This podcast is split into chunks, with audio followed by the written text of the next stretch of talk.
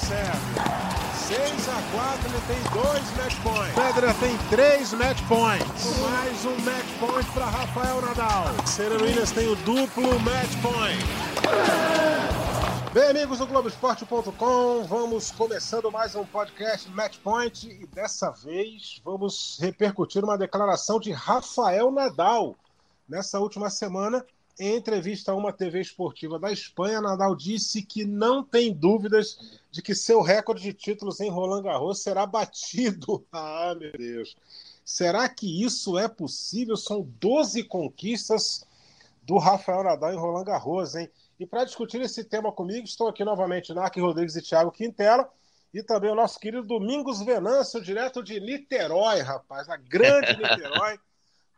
O Domingão tem uma das melhores memórias da história do tênis e eu vou muito mais além do que isso. Além de grande memória da história do tênis, é uma grande memória da história da música e especialmente do rock and roll. Seja bem-vindo, meu querido Domingos Venâncio. Um forte abraço para você. Eusébio, grande prazer estar com vocês. Tiago, Narc, figuras espetaculares estou com muita saudade nessa pandemia, mas brevemente estaremos juntos. E, e, em pessoa novamente. É verdade. Se tudo der certo. É, o, o, o a, a, memória, a memória é uma, é uma virtude daqueles que vivem muito, né? então eu espero ah. não perdê-la e que ela aumente cada vez mais por muitos anos. É isso aí, Domingos Venâncio. Sejam bem-vindos, Thiago Quintela e Narco Rodrigues. É, a semana foi tranquila? Foi eu? Vai você. Bom, um abraço, semana tranquila, mais uma, né? Todos os dias. Eu acho que eu nunca esperei, nunca esperei que fosse viver uma época que todo dia é sábado e domingo. É o que está acontecendo, né?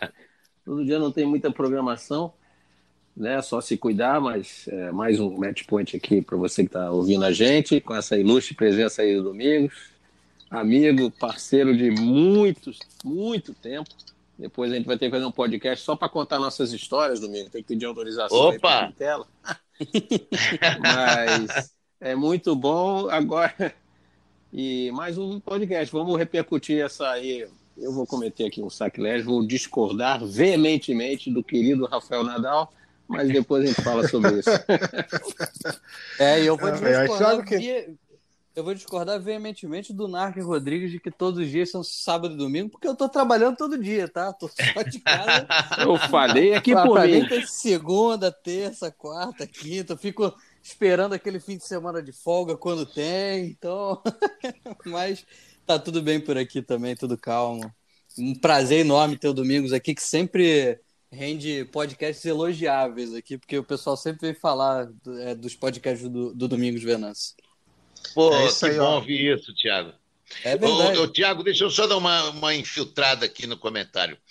Eu me casei em, em 27 de novembro de, de 87.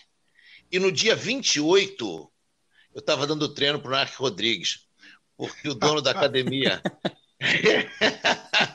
o dono da academia, onde ele, onde ele treinava e onde eu passei a trabalhar assim que eu eu parei de jogar, é, bateu na minha porta. É, esse, lua de mel tem que viajar mesmo, cara. Bateu na minha porta me pedindo: não, o Narc tem que viajar, ele precisa treinar. Então, no dia, no dia seguinte ao meu casamento, eu fui fazer um treino com o Narc. É só para ter uma ideia das histórias que vem por aí nesse tal podcast Domingos e Narc. Rapaz, mas que belíssima lua de mel, hein, rapaz? Que beleza. É, eu sabia que você ia levar para esse lado. É, Cada um rapaz. pensa como quer, né? Vou fazer o quê? É, a, dona... a dona Aninha deve ter ficado muito feliz. Nossa, como ela deve ter ficado feliz com essa lua de mel aí com o Narc Rodrigues. Bom, gente, antes da gente falar aqui sobre o Rafael Nadal, né, essa semana tivemos torneios na Áustria e na República Tcheca, ainda em caráter amistoso, em Praga, numa competição feminina deu a Petra Kvitova campeã. E na série austríaca, o Dominic Thiem venceu seus três confrontos, tentando recuperar o ritmo de jogo. Nas próximas semanas teremos outras competições amistosas na Espanha, na Sérvia, com a presença de Novak Djokovic. Bom, vocês acham que isso começa a dar indícios de uma volta dos torneios oficiais em agosto, como está previsto aí pela ATP, pela WTA? Começando com o nosso visitante, né? Vai nessa, Domingos. Bom, Eusébio, é, eu acho um pouco prematuro para a gente cravar, né?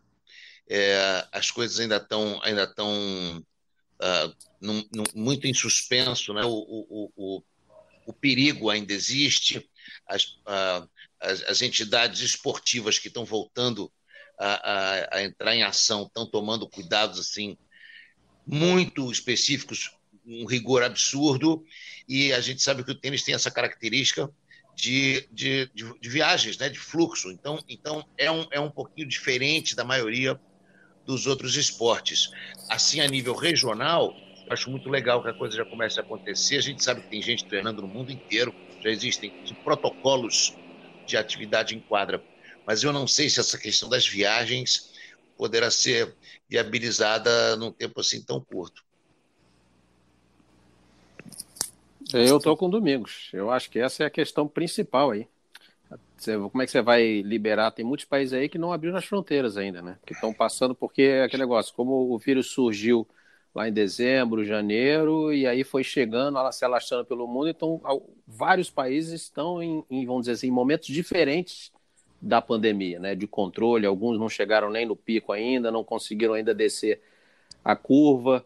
Então isso realmente foi agora para você abrir uma possibilidade dos jogadores estarem em atividade, é ótimo. E só lembrando também, esses torneios aí são torneios sem público, né, com todos os cuidados aí tendo que ser tomados. Eu acho que é bom pelo fato de que os jogadores estão em atividade na hora que for permitido voltar, você não vai ter que jogar, ah, vou ter que começar a treinar, por exemplo, a gente vê tenista aí, Nadal mesmo, agora quando abriu na Espanha, ele declarou, agora que eu estou tocando na raquete. O Federer disse que não está nem tocando na raquete porque não vê ainda tão perto assim o momento de voltar aos torneios.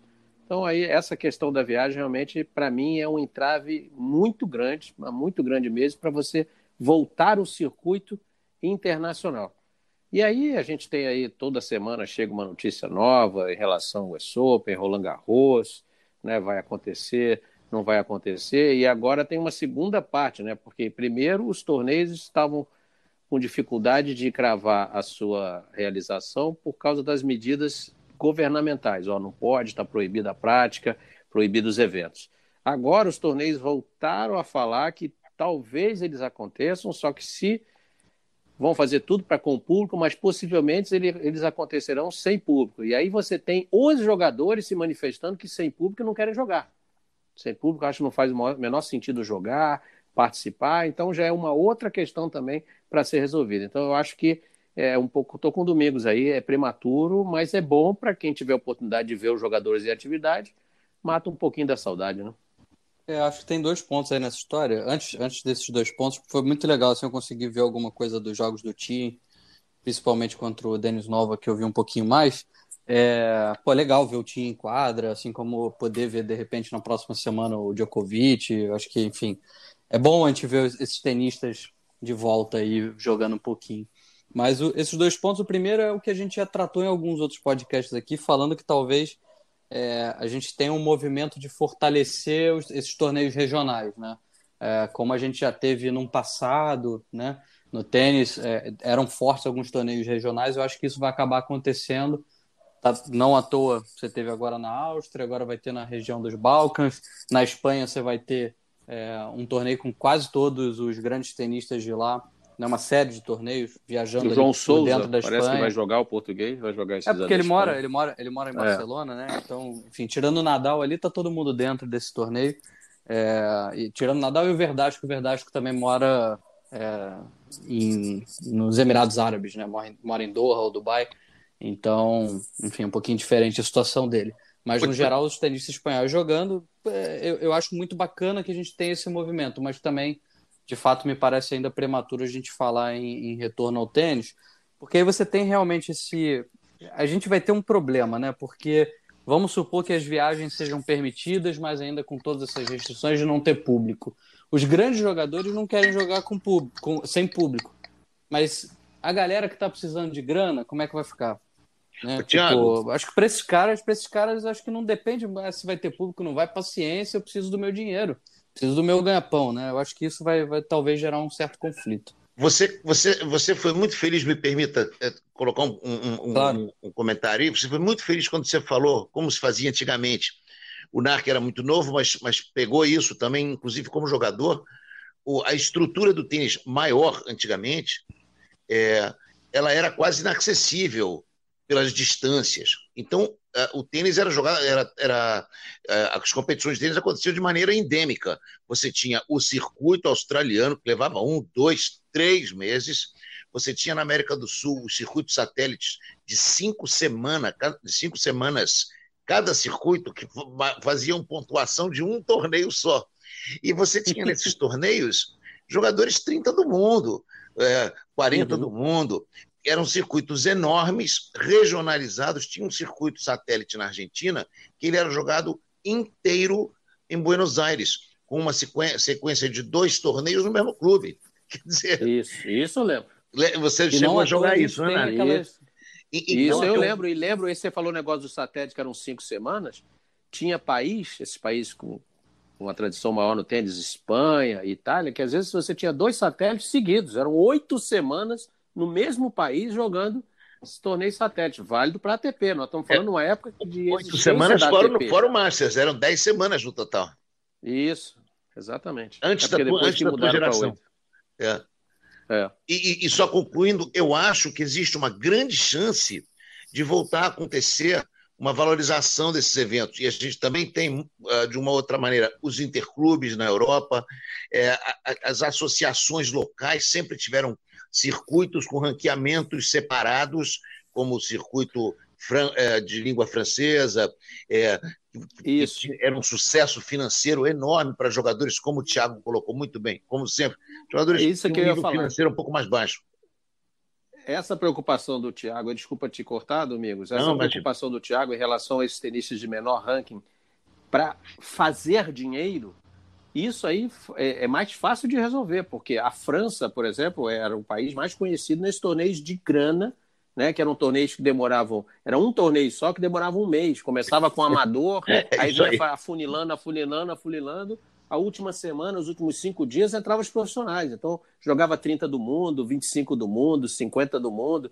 Então, para esses caras, nessa questão de dinheiro, que eu acho que é uma questão importantíssima realmente, esses torneios regionais, a França fazia toda hora, era famosíssimo esse circuito na França. Será talvez a solução para esses jogadores. Agora, eu entendo também o Grand Slam, você falou aí, os maiores tenistas, né, não vão querer jogar. Você até falou da Kvitova, que já ganhou esse torneio aí jogando em Praga. A Kvitova foi uma que já deu entrevista dizendo que não, não, não gostaria de jogar sem público. É, tá? Tem a questão pegando... também dos patrocinadores, porque se o pessoal falar não vou jogar, e aí, mas eu não quero fazer torneio para sair do mundo. Entendeu? É, não e, quero botar meu cê... dinheiro para isso. Aí eu pego o gancho, já que o, o assunto do podcast é o Nadal, né? É, do que o Nadal falou esse fim de semana. Que ele deu uma entrevista lá para uma TV francesa, dizendo que ele, ele, ele jogaria em Roland Garros, que não tem problema. Ele nem entrou muito nesse mérito da, da questão do público. Eu acho que por ele, ele de repente até pode acabar jogando sem público. Só que ele pediu condições iguais para todo mundo. Porque ele falou: não adianta nada a gente querer fazer um grande slam e aí você ter país que ainda não está podendo viajar. E aí, certamente, a gente tem o Brasil aí nessa história, né? Porque o Brasil, nesse Sim. momento, está sendo Exatamente. muito mal visto pelo mundo inteiro. A gente está. Perfeito. Talvez no, no, no, no, no grande momento aí de pandemia, é, a gente está vivendo esse momento. Então, talvez jogadores brasileiros não consigam ingressar em certos países. E aí, como é que você faz? É, se você né? tivesse. Né? Você vai ter que forçar torneio... esses jogadores a saírem daqui para ir para outro país. Então, assim, é, realmente vai criar um problema. Então, aí a gente fica realmente em condições desiguais, porque aí o cara não pode ir, mesmo podendo jogar, ou ele não está podendo treinar porque no país dele as restrições ainda estão mais, mais arrochadas. Então realmente você cria problemas aí para muitos jogadores ou ele poderem pode, jogar um grande slam. Ele pode entrar, mas aí o governo que está recebendo o jogador disse que ele tem que ficar em quarentena de 14 dias. Aí o cara entra, Sim. 14 dias parado para poder jogar o torneio para depois treinar. Então são coisas não, não, inviáveis. O, o, o, os Estados Unidos não estão recebendo nesse momento, né, por ordem do, do presidente Donald Trump, é. pessoas vindo do Brasil é, que, passa, é, que passaram no Brasil nos últimos 14 dias. Ou seja, você sendo brasileiro ou não, não importa. Se você passou no Brasil, você precisa sair do Brasil, você vai para outro país, você passa 14 dias em outro país para você poder ir para os Estados Unidos. Entende? Tipo, a coisa é, é, muito complexa e cara. É totalmente então, se você vai jogar vamos, vamos supor que o US Open aconteça amanhã e vai rolar o US Open. Os jogadores brasileiros vão ter sérios problemas. Então, É. é, a, coisa, a coisa realmente é, é bem complexa. Eu, se eu pudesse apostar, eu acho que vai ter um fortalecimento desses torneios regionais até o final do ano, como uma forma de incentivo à prática do esporte, como incentivo a, de repente, doações, alguma coisa nesse sentido. E aí deixa a coisa para o ano que vem se estruturar mais bonitinho, quando talvez a gente já tenha uma vacina, um remédio, vai saber, aí a gente já está entregando para um, pra uma área que não é nossa. Tiago, só Então, um- Domingão, é, só aí, olha uma dica aí, você Ah. que tá lá na CBT, Ah. já com há muitos anos, já com muito brilho lá, fazendo parte do Departamento de Capacitação de Professores, regional, é, vamos fazer torneio aqui, ó. Brasil, Argentina, Paraguai, Uruguai, Chile. Olha só quantos bons jogadores. Você pode fazer um torneio aqui com quase 50 jogadores. de bom nível. Eu vou, eu vou, eu vou, eu vou lá atrás, eu vou em 1976, quando havia uma, uma, uma, um circuito brasileiro, brasileiro que depois virou sul-americano, patrocinado por uma toalha, que, que jogava, a marca de toalha, jogava-se 13 semanas seguidas com os maiores nomes do Brasil daquela época, e os maiores nomes do Brasil daquela época eram Tomás Roque, Carlos Quimai, jogadores que estavam ali eh, eh, brigando com os melhores jogadores do mundo. E era um circuito sem ranqueamento, com apenas premiação em dinheiro e chegando ah, nos clubes. Não tinha grandes arquibancadas, era uma coisa intimista. E é isso aí, Narc. É, Você deve lembrar também, Narc, que a gente recebia, para cada circuito satélite que acontecia na América do Sul, tinha sempre uma exibição de dois grandes monstros do tênis sagrados na véspera do circuito começar. Então jogava Connors contra Vitor Pet e na semana seguinte começava o torneio dos mortais. E eu acho que o tênis vai ter que se reinventar um pouco e vai ter eu concordo um pouco que é muita perda de glamour e até de identidade você jogar os Grand Slams sem charme, sem, sem, é, sem a identidade desses torneios. Eu acho que pode sim haver uma, uma busca por paliativos. Eu, eu olho nesse sentido. E a CBT, né, para ter certeza que está se trabalhando muito, tá, é, elucubrações mentais ali entre o presidente Rafael Vestrup, o Eduardo Frick, que é o diretor de eventos, para substituir com esses eventos regionais. Você pode ter certeza que vai, vai acontecer sim. E no Rio de Janeiro a gente também tem que mexer isso, né, Narc? Nós que somos do Rio de Janeiro. Claro, também. É, precisa ter movimentação para para a galera jogar, né? E o Brasil também começa, precisa começar a ser um pouquinho mais bem visto dentro da América do Sul, né, meus amigos? Porque a questão É. da pandemia aqui, você vê a atitude do, do- da- Argentina, a atitude do Paraguai, do Uruguai, com relação a isso, com relação à, à saúde pública. O Brasil precisa se mexer também. Mas isso é uma questão que eu não vou nem entrar nesse mérito. Então, isso é um entrave para a gente é. pensar no tênis no Brasil hoje. Mas, pensando à Exatamente. frente, assim que a situação der uma melhorada, o regional, que, a gente, que o Domingos citou aí mesmo, aqueles de há muito tempo de muito tempo, é, podem ser feitos aqui. Pô, imagina Brasil, Argentina, o Thiago Monteiro já treina realmente, tá, tá no Brasil, mas treina na Argentina.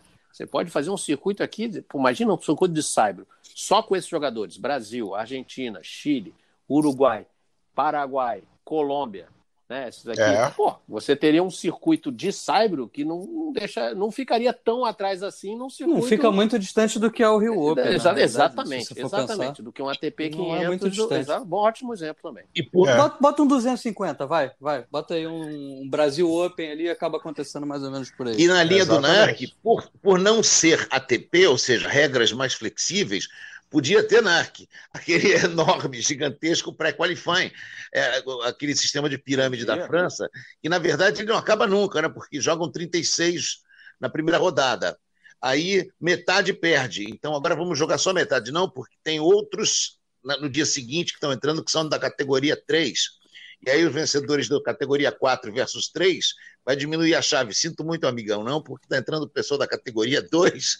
Então, Então, é. é, vai a fúria, vai, vai entrando cada vez. É como se fosse série D, série C, série B e série A num torneio só. por torneios. Não por joga torneios. separadamente. Exatamente. E, e todos têm chance de lá na frente, quem sabe, é, o pote de ouro de jogar o torneio principal, né? É Exatamente. isso que é realmente o que leva bastante gente ao, ao, ao clube para assistir. É isso aí, gente. Olha, e, e já que a gente falou aqui de, de Nadal e Roland Garros, né? Vamos ao que interessa. Na última semana, em entrevista a uma TV espanhola, Rafael Nadal disse o seguinte: Sou consciente de que é muito complicado o que fiz em Roland Garros e que agora parece impossível de superar. Mas não tenho dúvida, olha só o que ele falou, hein? não tenho dúvidas que alguém vai fazer isso. O Nadal ainda lembrou que quando o Sampras ganhou 14 grandes lances, muito se achava que era uma marca imbatível, mas hoje três jogadores já superaram esse número. o, o, amigo Nadal, eu vou discordar de você, amigão. Eu vou, acho que eu vou morrer, vou reencarnar, vou morrer, reencarnar de novo e vou estar esperando alguém ganhar 12 títulos em Roland Garros, amigão. Eu acho difícil. Ainda, é, né? ainda, ainda. ainda. acho que o, o moleque tá para nascer aí. A galera aí tá, deve estar tá fabricando o, o, o, sucessor do Nadal em Roland Garros, que é muito difícil fazer isso. Eu queria a opinião de vocês aí também. Bom, eu vou. Vamos eu lá, vou, vamos se pegar eu, de eu, hoje. eu como o errei acabou sempre. de fazer 33 anos. Ele ganhou, tem um Roland Garros. Bota mais 11 anos aí, ele vai ter que jogar até os 44. eu, eu, como errei sempre, eu sempre errei nessas previsões, então eu vou dizer: se o Nadal está falando isso, é, não sei se no futuro nós vamos ter alguém jogando até os 60, com o nível de preparação física que os caras, que os caras têm. Eu me lembro quando, quando o Borg ganhou os cinco Wimbledons, eu falei, impossível acontecer de novo. Pô, e, e, e de lá para cá, de lá para cá, minha previsão foi quebrada sucessivamente. Quando o Borg ganhou os seis Roland Garros, e o Narc lembra muito bem disso, é, ele ganhou seis porque ele deixou de jogar três ou quatro. Porque o Borg, ele, uma hora, ele, ele cansou de ganhar no mesmo ano Roland Garros e Wimbledon, ele passou aí só a Wimbledon. E a gente fala, nunca mais vai acontecer, o Nadal e ganha 12. É, eu, eu, obviamente, como eu sempre quebro a cara, eu vou dizer, não, ninguém vai ganhar 12 depois do Natal. Mas, ao dizer isso, eu estou dando uma chance para que o destino me, me, me, me jogue mais uma vez no erro. Os seis anos do Sampras como número um não aconteceu, né?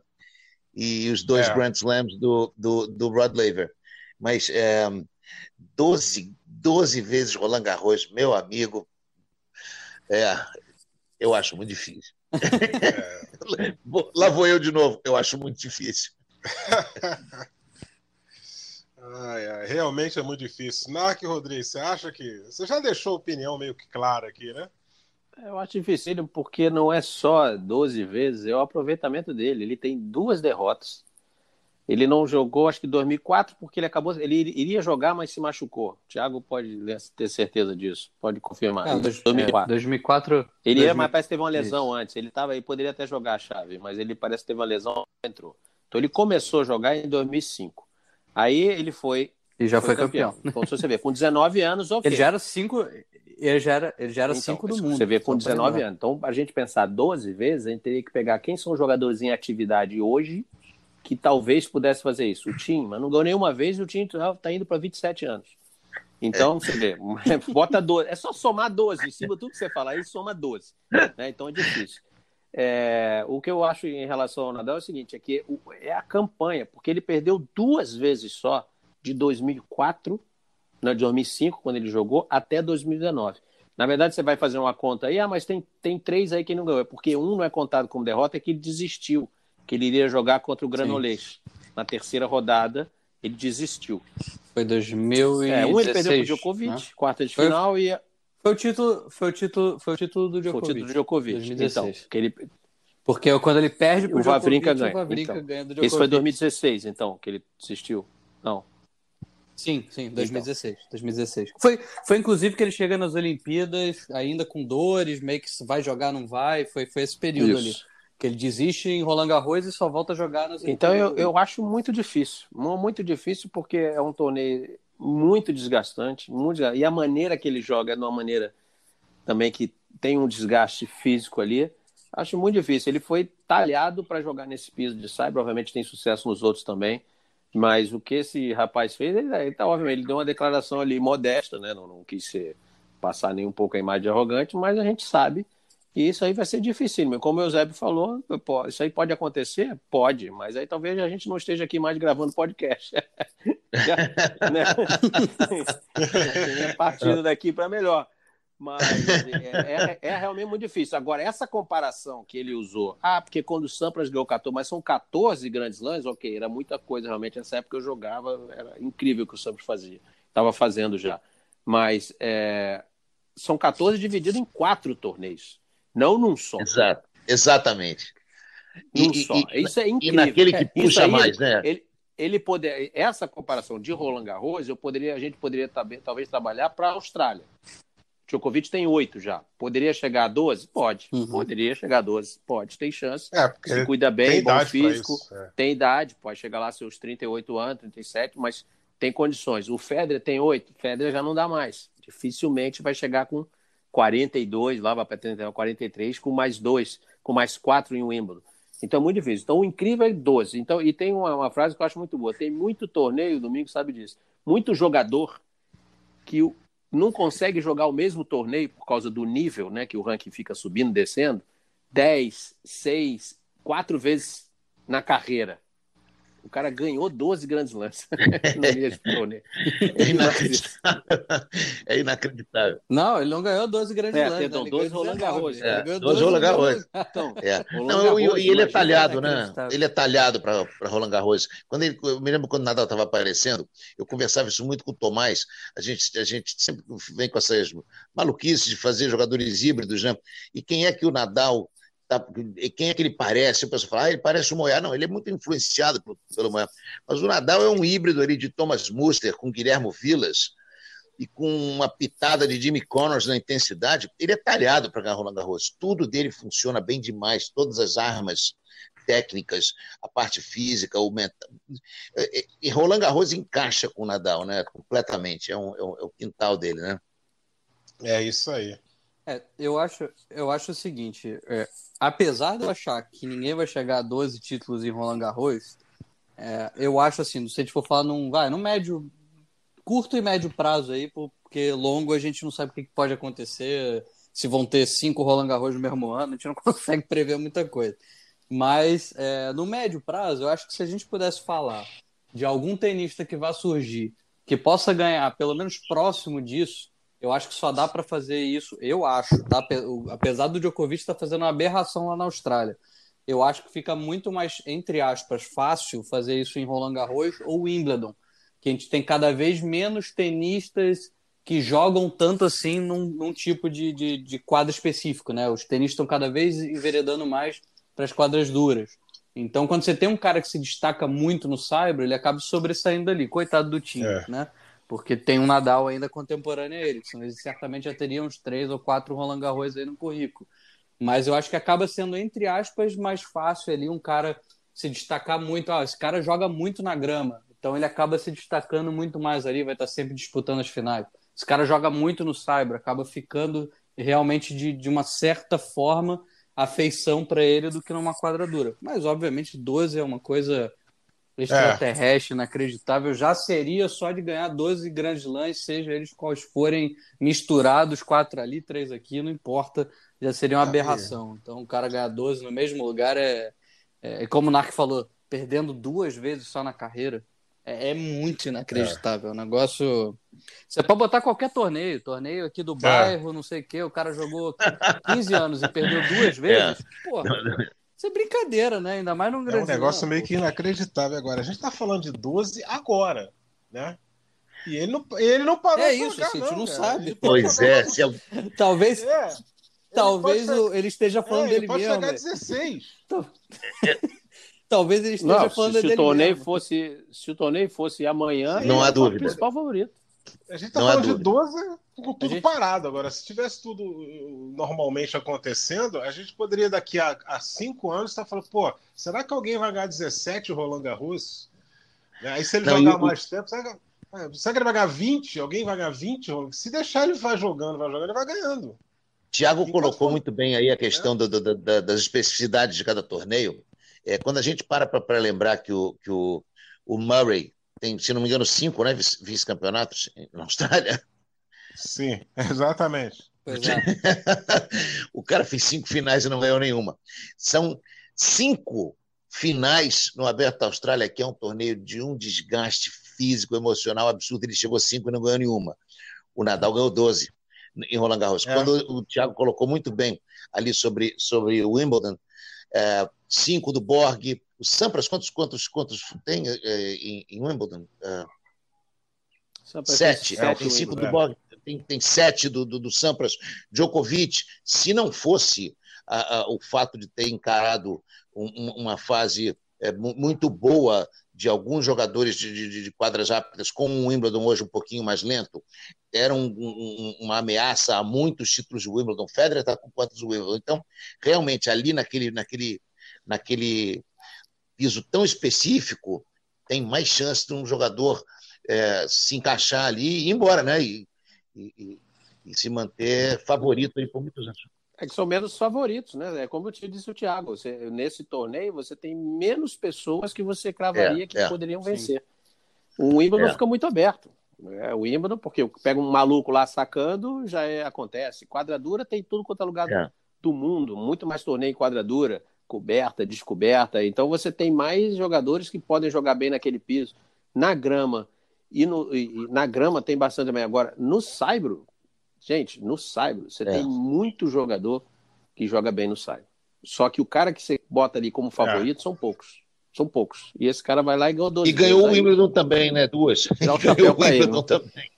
Duas. E ganhou o Wimbledon, exatamente. E do Federer. Então, é aquela história. E do Federer na Eu na acho que se, ele, se, a declaração dele fosse assim, por exemplo, é, a pergunta tivesse sido, ah, ao invés de você acha que alguém pode bater, quem você acha na história que poderia ter chegado perto do seu do seu das suas 12 vitórias. Aí sim, aí a gente poderia dizer que o Borg, se não é. tivesse parado tão cedo, talvez tivesse condições de chegar ali, entendeu? Seria seis títulos, alguma coisa assim, né? Porque senão vai ter que é, voltar é, então, lá essa questão do Borg, é, mas tem, tem o Lever também, as interrupções, né, eu cara? acho que a pergunta, o Lever, o Lever não pôde jogar muitos anos porque foi um negócio que é amador e profissional. Então, é, talvez a pergunta seria, vamos dizer assim, a resposta dele seria mais fácil, e até mais fácil da gente, vamos dizer, achar que realmente seria possível se fosse quem lá uhum. atrás, uhum. quem em alguma época poderia Perfeito. ter chegado a 12. E não se alguém vai bater. Se alguém Perfeito. vai bater, é muito difícil. Vai ser difícil, realmente. Difícil. Ou ele tá falando dele mesmo. Ou ele tá é. tá falando dele mesmo. Que ele ganhar mais uma, ele já bateu. Se ele ganhar mais Agora, outra, ele é. bateu de novo. Então é, ele vai indo, vai de número, você pode analisar o desespero, por exemplo, do Lendel, né? O Lendel, cara, ele tem oito é. finais do US Open, ele perdeu cinco. Cara, é, o, é, o pupilo dele perdeu cinco finais da Austrália. Foi pupilo dele, o Engelman. Mas aí você pode ver, por exemplo, esse, ok, não foi campeão, mas oito finais é consecutivas de Grand Slam não, não é para muita gente, não. É, oito. Do mesmo, é, oito finais, hein? A gente tem até que ver, porque o Nadal, por exemplo, não tem oito finais seguidas. É, o, o, o, é. o Lendo, o pessoal já dizia, antes dele ganhar o seu primeiro Grand Slam, o pessoal dizia que ele era o eterno vice, olha bem. E aí depois ele foi e quebrou todos os recordes. Ele ganhou o primeiro, ele ganhou o primeiro num erro de voleio do McEnroe, que com a quadra toda totalmente aberta para quebrar e ganhar de 3 sets a 1, jogou voleio aqui em Niterói. Sabe, o voleio saiu de Paris.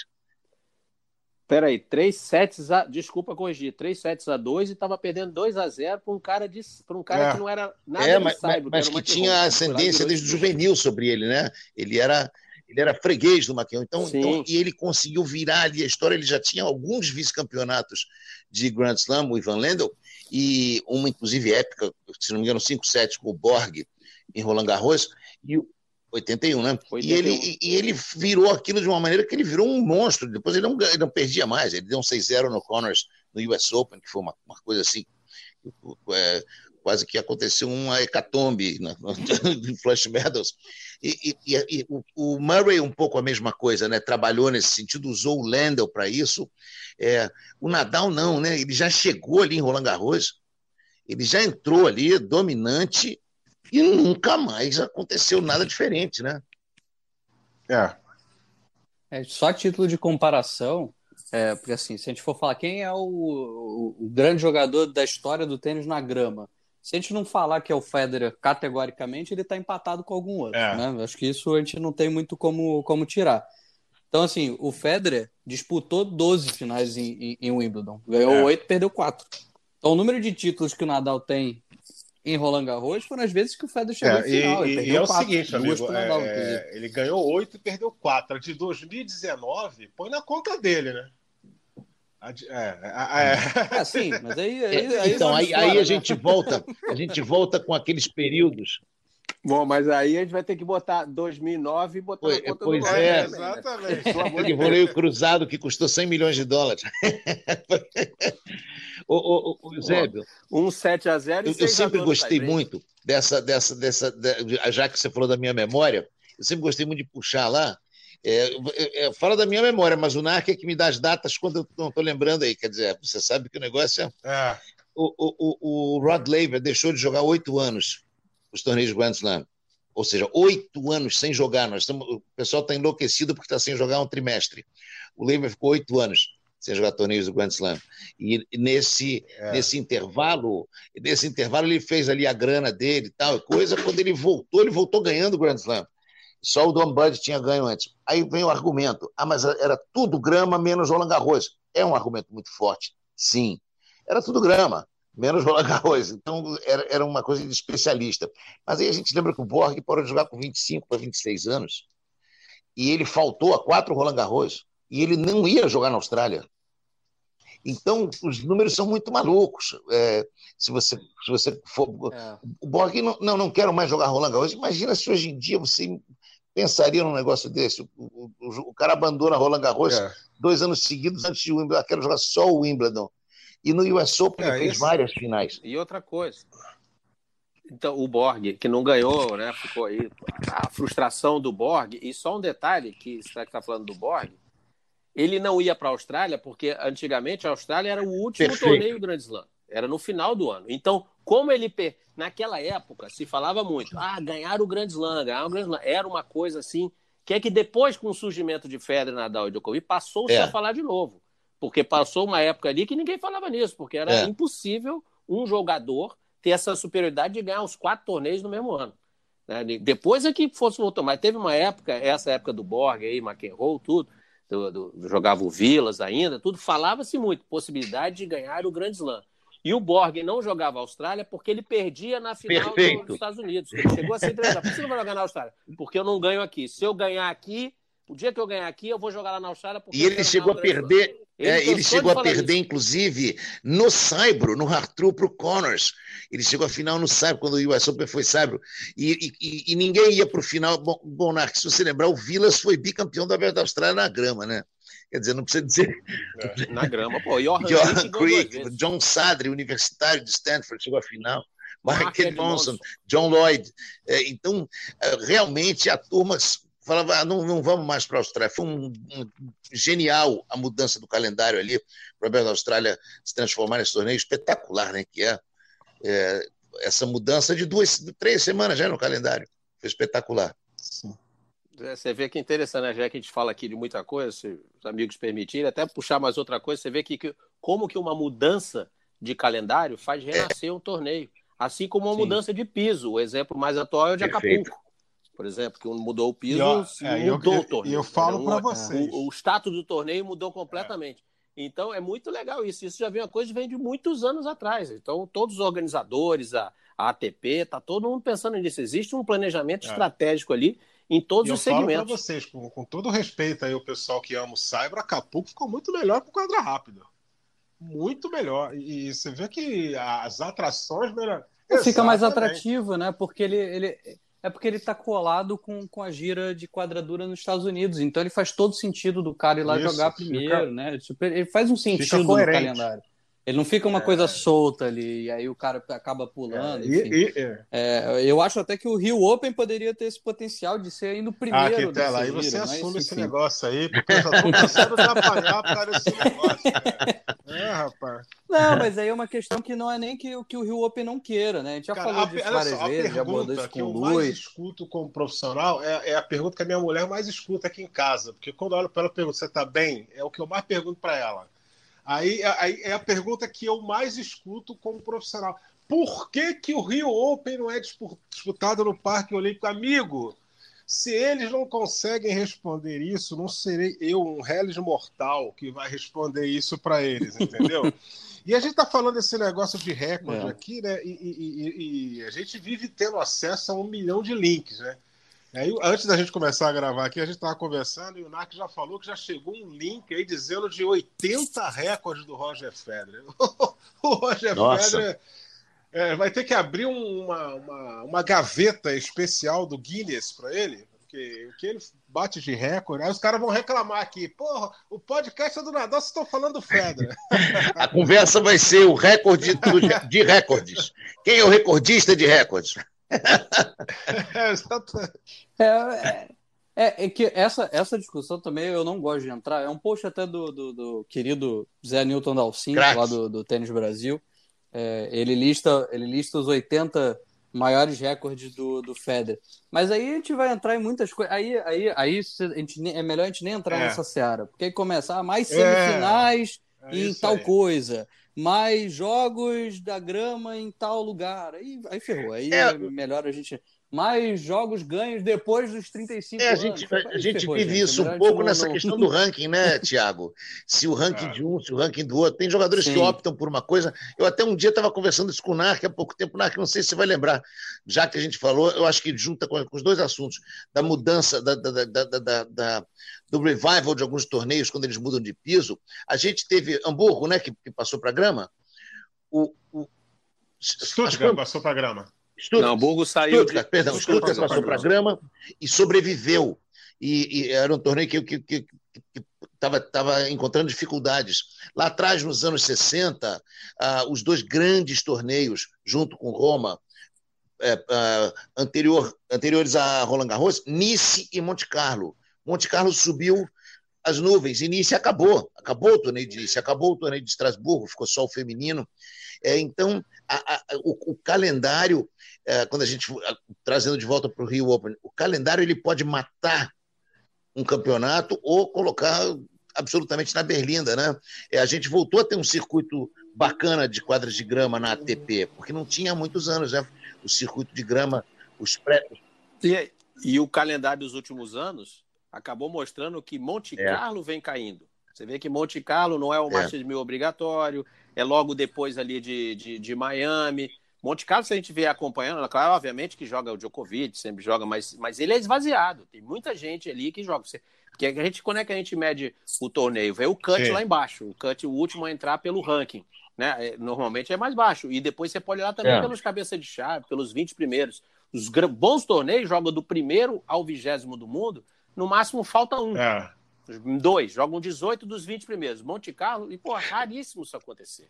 Raríssimo isso acontecer. Você não está vendo uma tendência aí, Narc e, e, e Tiago, Eusébio? Uh, vocês não estão vendo uma tendência a, a, um, a começar a. Como é que eu vou dizer isso? A pulverizar um pouquinho essa questão do ranking, porque hoje a gente já tem torneios por equipe, como o Lever, é. como, como, é, como aquele outro a ATP Cup, ATP Cup. aquele outro que, que, que é nos moldes do World Team Tennis, que é, que é feito, que o Bupache é o, é o organizador. É, IP, esse, IPTL, esse acabou. Pois é. Ah, IPTL acabou. Acabou e ficou devendo. Pois é, você, também, é. A coisa pulveriza. Eu acho, que, eu acho que tem alguns promotores hoje colocando muito dinheiro em alguns eventos. Eusébio vai se lembrar muito bem do, do, do Grand Slam Cup, que era sim, sim, uma indecência sim. de dinheiro. Era uma indecência de dinheiro. Pois é, o, o Izaga chegou a jogar nesse torneio, e os torneios vêm e vão. A gente lembra que Forest Hills, quando deixou de ser US Open, passou por anos, o Narc vai lembrar muito bem disso, a ser o torneio dos campeões. Então, campeões de Challengers e de torneios da ATP é, Tour poder, podiam jogar o Kirmair, foi vice-campeão.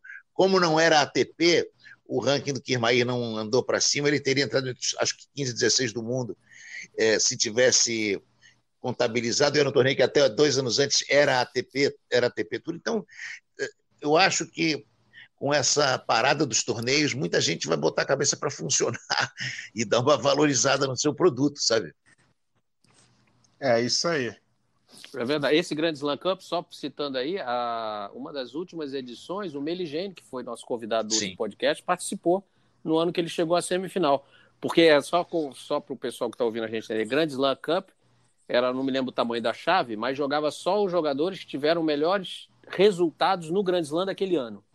É, a Austrália, Roland Garros, Wimbledon e o US Open. Aí você, quem foi campeão, obviamente, pegava alguns jogadores esse, e o Meligene entrou só com uma semifinal de Roland Garros, porque era um torneio, apesar da indecência de dinheiro aí, como falou o Domingo, pelo, não, pelo calendário e não sei o quê, muita gente não ia jogar. Muita Exatamente. gente não ia jogar. Não ia jogar. Então aí acabou dando vaga para o Meligene, Meligene jogou, até acho que isso não me lembro. Não me lembro, ele perdeu por Lapente no primeiro, logo na estreia. Mas Exatamente. Esse negócio de falar de, de grana. Falar de é torneio que acabou. de dinheiro, né, gente? No, no é, o, o, torneio que reúne os oito melhores da temporada, né, no, no, masculino, que é, que é o ATP Finals, em 2019, o que reuniu as melhores da temporada pagou muito mais dinheiro, aquela indecência de prêmio, né, e, e, é uma reivindicação da, das mulheres que, porra, legal, felizmente foi atingida, né? Elas ganharam muito mais dinheiro no, no, no, no Finals feminino do que no masculino. É, tem uma, tem uma questão também, tem uma questão também que o finals feminino, se eu não me engano, é acontece na China, não é isso? Não lembro, não lembro se foi na China. É uma coisa. Não eu acho... acho que foi Turquia, alguma não. coisa. Não, eu lembro, eu sei que eles têm, sei que eles têm um, um finals ah, tá. série B. Eles faz, elas fazem é, dois sim. finals. Não, mas foi, foi, foi isso mesmo. Foi, é Zuhai. O, o, um deles é, é Zuhai, o outro é que eu não lembro. Então, o, o, o de 2019 sim, foi sim. em Shenzhen, na China. Foi isso mesmo. Acabei de dar uma olhada aqui. Acaba sendo, de certa forma, uma forma de compensação para que elas vão. Você paga essa grana porque, tipo assim, pô, você tá lá já no final de outubro, finalzinho já da, da temporada, tem que descambar lá para a China, entendeu? É, eu acho que acaba sendo uma forma de compensação. Porque o final masculino é em Londres, né? Uma coisa mais uhum. simples ali para todo mundo chegar, para todo mundo jogar. Até porque a maioria dos jogadores. É, mas já foi, já foi na China então, também, né? Já foi, já foi na China. O, o, foi, foi em Xangai. O, o Finals. E o, já, o Masters já, original já. era na Austrália, era todo ano na Austrália em quadra de grama. O, o, o Vilas, o, vamos lá de novo, o Vilas uhum. ganhou o Finals na quadra de grama em 74. Quer dizer, isso é, é, seria impensável nos dias de hoje. Mas que ano que passou por Madison Square Garden? eu acho que ele por 75, 76, verdade, 76, 77. 77 já foi no já foi no Madison Square Garden. E aí? Porque teve uma época é que ele era jogado em janeiro. para vocês que eu gostaria de vê-lo mais uma vez no, no Madison Square Garden. Ah, eu também. Ah, seria lindo demais. Nossa. Muito lindo. Isso acabar, é. O, o, o Madison Square Garden tem um charme incrível e o torneio era a cara do, do, do da, daquele ambiente. E, Narc, vamos, já que a gente está dando uma viajada aí pelo tempo, a gente lembra, voltando a falar de rankings diferentes, tinha o ranking WCT, que era o World Championship of Tennis, e tinha o ranking ATP, né? O, o, o WCT tinha um Masters no meio do ano, que era o circuito de inverno. O, o, o, WCT era um circuito de inverno que tinha um Masters no meio. E ainda tinha o Masters, que hoje é o Finals, e tinha o Masters do, do Grand Slam, do, uh, Grand Slam Masters, Grand Slam Finals, não me lembro exatamente o título, que era do Tiriac.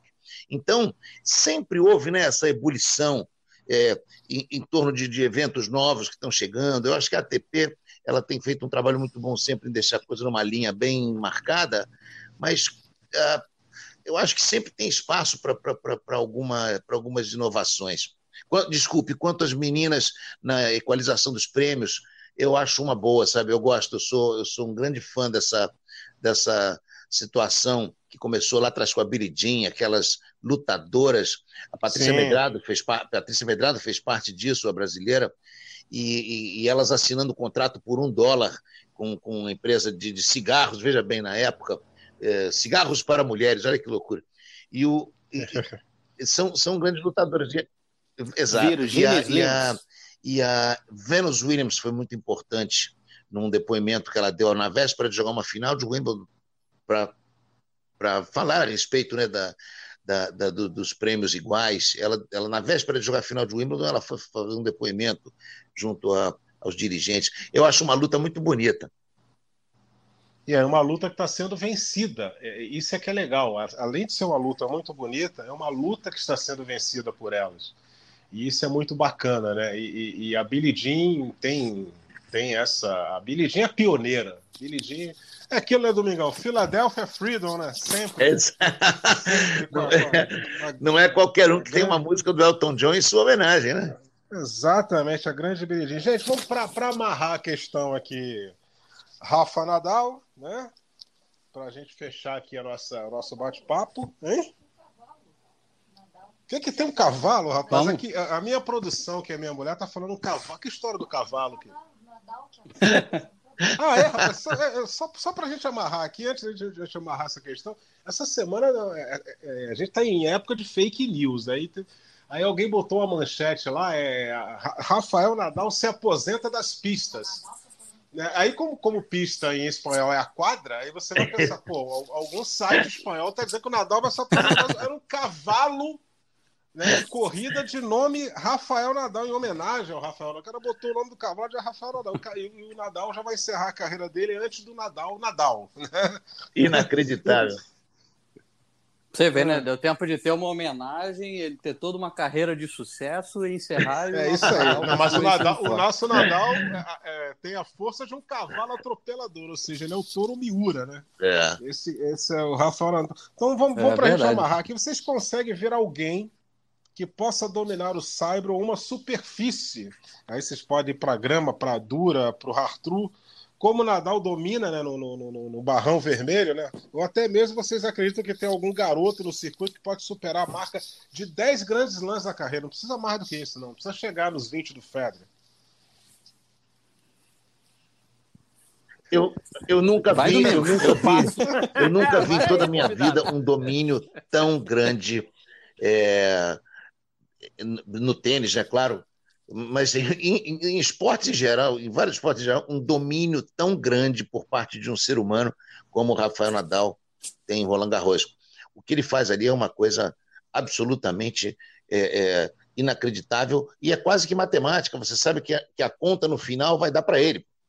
É uma, é, às vezes é uma questão de tempo, às vezes é uma questão de, de clima, vezes, todos os fatores ali ele, ele domina com, com, perfeição, se encaixam com a sua maneira de jogar, com a sua maneira de interagir com o público e com e, é, eu nunca vi na minha vida um, um, um, domínio tão grande de um ambiente como o Nadal na, na, nas quadras do Saibro e, e especificamente Roland Garros. É, é, eu acho o seguinte, vai, vai, não, não, pode, ir, pode, depois. Ele não quer não, eu ia falar assim, eu... se você pegar os 20 primeiros, se você pegar os 20 primeiros do ranking hoje, o ranking está congelado, né? Quem você diria que poderia vencer o Nadal em Roland Garros? Não no Saibro. Em Roland Garros, no melhor de 5 sets. Se você olhar os 20 jogadores do mundo ali, hoje, isso. você só vai dizer dois. Isso. Não tem como dizer mais do que. É o Nadal, Exatamente. é o Djokovic. É, é isso aí. Só dois. Eu também acho. Só dois. Só dois. Só que, por exemplo. Ou. Não, não, três. Três. É esse. Panini. É, esse é o Panini perigo. aí no é. dia. Mas a Mar acabou de é. operar os dois é tornozelos agora. Em 5 sets. Isso é brincadeira. Em 5, é. Eu, eu cinco. falei, é 5 ah, é brincadeira, gente. 5 sets. 5 sets. É brincadeira. Pegar dos 20, 30, 40 é. primeiros do mundo aí, em 5 sets, hoje você eu só acho, apostaria eu... algum dinheiro nesses dois jogadores, e mais ninguém. Eu acho que o Fonini não ganharia nenhum set do, do, do Nadal, entendeu? De verdade. Sendo que, por exemplo, o Tim eu nem diria o Djokovic, porque o Djokovic ainda é, é um jogador, obviamente, muito melhor do que o Tim, mesmo o Tim está chegando perto desses caras no nível, não em, em, nível de resultados, né? Mas em nível de, de jogo. Está chegando perto aí. Acho que seria até mais difícil da gente cravar o Tim, por exemplo, garantindo ele numa final, por exemplo, de Roland Garros. É mais fácil apostar no Djokovic chegando numa final do que o, o Tim, por exemplo. Até porque ele seria cabeça 3 ou 3, né? Hoje seria pegaria o Djokovic ou o é. Nadal na semi. Então seria muito mais fácil você gravar o Djokovic ou o Nadal. Então, na verdade, seria um é. jogador e meio, vamos é, dizer assim. É. Não dois, um jogador é. e meio que talvez pudesse ganhar do Nadal em coisa. Então, pô, é, é não, não há nem como você pensar que, que, o, que o recorde dele vai ser baixo, porque você não tem nem material humano hoje. O Vavrinco, que jogava muito bem ali, assim, os confrontos com o Nadal, mas, mas idade é já bateu, idade, já caiu um já pouco. vai ser mais difícil, é. então em 5 sets, é, é, entendeu? É. eu, eu até, deixa eu colocar uma coisa, eu me lembro de um domínio absurdo, sim, do Borg em Wimbledon e do, e do principalmente o Sampras, até mais do que o Federer, e do Sampras em, em Wimbledon um período, que a gente falava, ah, o Sampras em Wimbledon é impossível perder. Ele perdeu para o Krajicek, uma vez foi quase que o mundo veio abaixo, e ele vinha de uma semifinal de Roland Garros, que ele nunca tinha feito antes, estava completamente esgotado. A única vez que ele chegou na semi de Roland Garros, ele perdeu, mas não durou tanto tempo quanto ele perdeu do, do Kafelnikov feito, que, que jogou na final contra o Stick. é, foi um ano atípico, que a, a Europa estava muito quente, a quadra estava muito rápida em Roland Garros, um calor indecente, a quadra rápida. A semifinal de, de Roland Garros foi Federer, foi, perdão, Sampras, Stick, Café Unicorn e, e, vamos cair duas para trás, Marco você. Meu Deus. Quer dizer, era, era, era, era o Roland Garros de saco. Marco, você foi campeão olímpico Sim, Barcelona no muito, site. É, exatamente. exatamente. O, o, mas, é, mas foi um ano atípico, o homem, né? o, o homem... É. Pois não. É, não, eu só ia falar que o José era o homem das histórias em quadrinhos no vestiário. Ele adorava ler uma história em quadrinho. O comentarista amigo meu falou isso. É só isso que eu ia falar. E mas, em 96 mas... foi. O Wimbledon 96 é, é, foi a final do, do Malivai Washington, né? Com isso, o isso. Foi, e foi teve uma coisa inusitada, hein? Do Sampras, é isso? Teve uma cena inusitada antes do jogo, não sei ah, se você eu, se lembra. Eu adoraria ter vivido aquela cena, amigo. Eu, eu lembro dessa todo mundo lembra dessa cena. A menina desprovida de roupa, dando aquele desfile antes do início da final, né? É engraçado é a cara do Malivai e a cara é. do, do Kreisek, né? Tentando parecer concentrado. É, exatamente. Exatamente. É, só falta o Quintela concluir essa questão aí da, da última pergunta, Quintela, não, né? Ah, você. Isso, é, falta, falta eu. Falta eu. é, eu acho, eu acho assim, ganhar o que o Nadal ganhou realmente em Roland Garros, ou seja em Wimbledon, qualquer superfície, ganhar 12 vezes, hoje, assim, no médio prazo, acho muito improvável. Acho que a gente vai. Posso estar errado, mas acho que a gente vai viver uma época parecida com a que foi a do Guga, mais ou menos ali naquele período é, entre Sampras e Federer, uhum. mais ou menos, né? É, que você tinha uma troca muito grande de, de, de títulos. Acho que a gente vai viver um, um, certo período disso. Mas se a gente fosse falar de 10 grandes lãs aí para alguém ganhar, tem três jogadores hoje muito jovens que me encantam, que eu acho que podem virar um algo a mais. Que é o Félix Auger-Aliassime, que está faltando ali uma fagulha de aprender a ganhar, é. de, de, aprender a ser campeão. Que é um garoto Tomara de 19 venha, anos né? que, que joga muito. Não vem nunca também, né? É... Tem isso, né? É, pois é. O, o Yannick Sinner, né, o italiano, que esse já me parece com uma veia de vencedor maior e que eu acho que ele consegue jogar em qualquer superfície muito bem. Assim, ele é, ele é um garoto que eu, eu tô realmente espantado, tem 18 anos.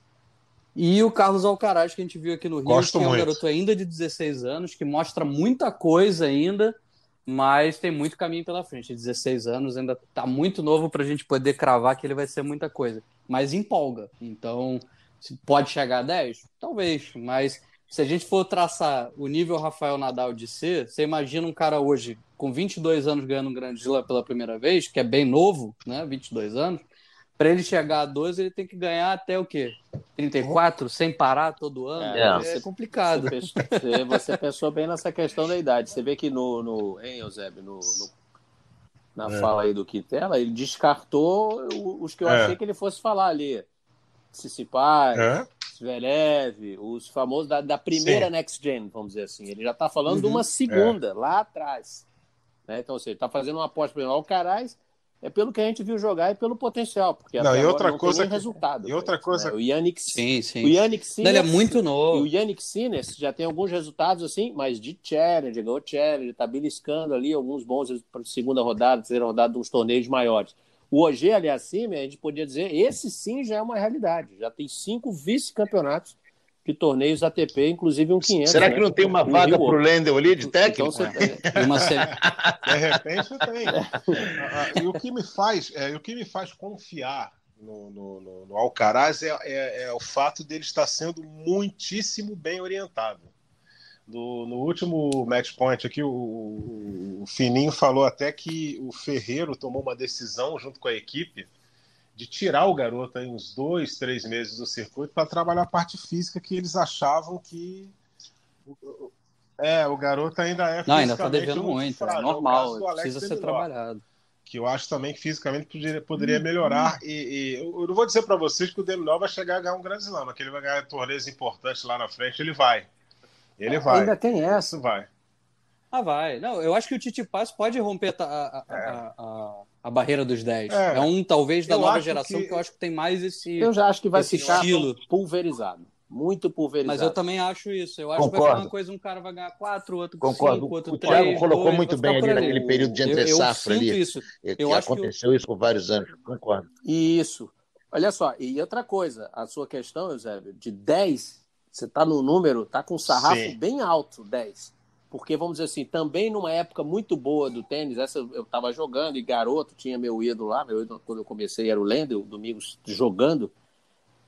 Ó, Lendl, vou dizer os nomes aqui: McEnroe, Connors, Edberg, Becker, tá? Pode ter mais, mais quem a gente vai citar aí. O Borg um pouquinho mais atrás, mas teve o Connors, teve o, o Vilas. Esses caras não É. chegaram nem perto de 10. Com Vilander, Vilander, Borg, foi a 11. Vilander, esses caras, o Courier foi 4, o Becker 6, o, o Edberg 5 ou 6 ali, É. o outro 7, 6 ou 7 ali, o McEnroe, você vê tanto. O Agassi, o o Agassi. Agassi que ganhou É. já muito velho, foi oito, Então. né? Tipo, ele já foi, ele teve uma E- carreira longa. Isso, foi então oito. esse sarrafo de 10 nós estamos apostando É. alto É, pra caramba. É verdade. Alto Sim. pra caramba. Então eu acredito mais numa pulverização como esses nomes aí que eu citei. Então, por exemplo, Tsitsipas, cinco grandes lãs. Tim, seis.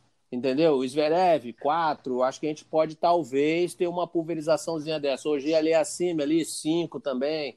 Desses caras, Deminor pode ganhar dois, ou pode ganhar uma Austrália ali, alguma coisa assim. Mas a gente acho que vai viver uma, é- uma época assim. Não vai ter um cara desses que estão aí, pelo menos assim, ganhando 10 grandes lances. É porque essa garotada não tá ganhando ainda. E aí, na hora que abrir o circuito, que os três grandes pararem, eles já vão sofrer a pressão de quem tá vindo Exatamente. abaixo, que já vai ser experiente. Né? Tipo, essa galera vai ter 24, 25, e quem tá hoje com 18, 17, 19, já vai estar ali com 22, 23, já experiente no circuito, né? Pelo menos no É, nível e, de, gente- poder ganhar qualquer Grand Slam. Então acho que vai, acho que a coisa abre muito, né? Não tem hoje alguém Eu acho você que fala, o melhor "Putz, da Next tá Gen passando atual carro." chama-se Novak um Djokovic. Porque Ai, ele tem um físico de, de dançarino de flamenco, pô.